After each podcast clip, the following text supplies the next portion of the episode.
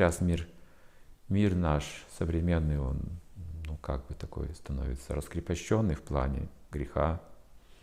То, что описывается как грех сегодня уже не считается грехом. То есть вкусы а, опускаются вниз с этой точки зрения, да, с божественного уровня, они опускаются ниже на биологический уровень, на наши просто потребности, еды, сна, совокупления обороны, вот это потребности тела. И так люди живут, вот, попадая под эти соблазны, и в итоге мы видим, что конкуренция растет в обществе людей, не на шутку.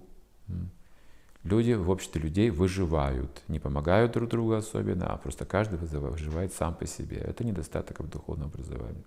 Мы, каждый сам за себя живет. Хотя есть общество, да, но мало мы видим, чтобы люди помогали друг другу. Мало доброжелателей в трудные моменты жизни найти можно.